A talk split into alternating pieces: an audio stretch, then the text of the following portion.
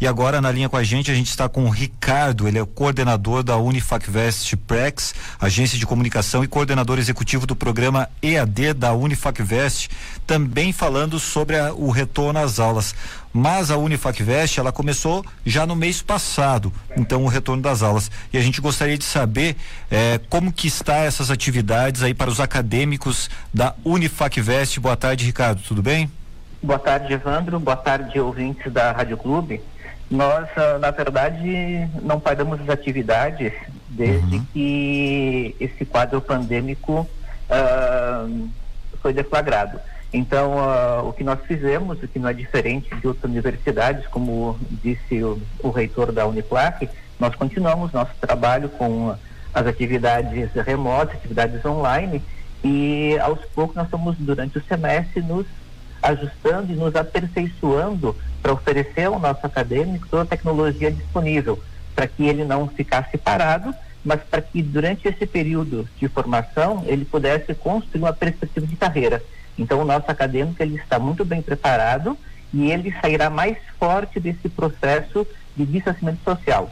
Então, o que acontece? Uh, a partir de 8 de junho, quando houve autorização para que as aulas práticas pudessem ser ministradas, nós fizemos todo um trabalho de organização com as nossas equipes de biossegurança e de enfermagem para garantir a segurança dos alunos e também dos professores nesse procedimento. Então, uh, tudo foi escalonado, turmas foram divididas respeitando os limites máximos de aluno por espaço físico, com todos os protocolos de PI, uso de máscara, uso de viseira em acrílico, de luvas, de toucas, né, de jaleco descartável, para que o, o atendimento prático ele pudesse de fato acontecer e o semestre pudesse estar acontecendo. Então, nós agora uh, encerramos as atividades práticas do primeiro semestre. No dia 17, nós retornamos com as aulas práticas em laboratórios e atendimentos em clínica, né, respeitando esses protocolos. Tanto alunos quanto os pacientes, eles passam por um processo de anamnese, aferição de temperatura, uh, pelo oxímetro, verificar a saturação Porque tem serviços da FAVEST, da Unifacvest, que são voltados à comunidade, né? Sim, os atendimentos em clínica, clínica veterinária, clínica odontológica, a clínica de a radiologia, de fisioterapia, de nutrição, né? Uhum. Ambulatório de enfermagem, o próprio setor de atendimento psicológico e jurídico, eles todos têm esse atendimento das equipes para que tanto alunos, professores como pacientes, né? Uh, ou interessados, eles tenham toda essa segurança necessária para evitar os contágios, como nós estamos observando.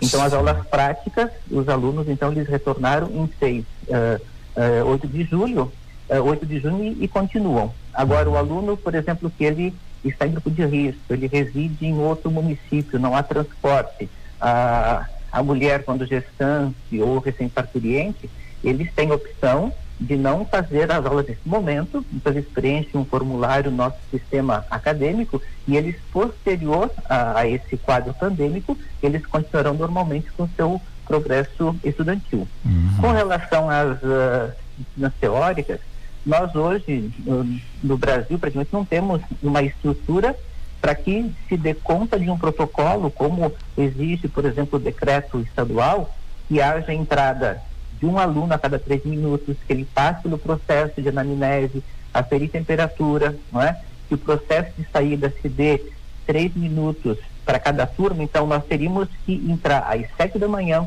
para conseguir dar começar conta. às oito da noite as aulas. É, para dar conta, né, no número de e alunos. Sair às oito para terminar às dez a saída. Então, é praticamente impraticável esse decreto que autoriza a aula presencial. Então, nós estamos seguindo aquilo que o Ministério da Educação já autorizou uhum. que é continuar com as aulas remotas síncronas. O que significa? O aluno tem uma sala virtual com todos os conteúdos, os vídeos, livros, biblioteca digital da Pearson, da Saraiva. Ao vivo, né? Ao, ao vivo essas o professor, aulas. O professor está ao vivo naquele momento, Legal. começa às 18h40, vai até às 10 uhum. E os alunos estão na sala virtual, conversando, tendo toda a aula normalmente. Se o aluno tiver dificuldade por conta do acesso da zona rural, não é, ou deu problema, ele depois tem aula gravada, ela fica na sala virtual. Então ele não perde em nenhum momento a aprendizagem. E mesmo aquele que assistiu pode depois voltar e reassistir para tirar as suas dúvidas. Então nós estamos com o nosso corpo docente de professores muito bem preparados, tivemos na semana que passou uma qualificação uhum. é, é, que foi muito produtivo no sentido de uh, trabalhar a questão de acolher o aluno, não é?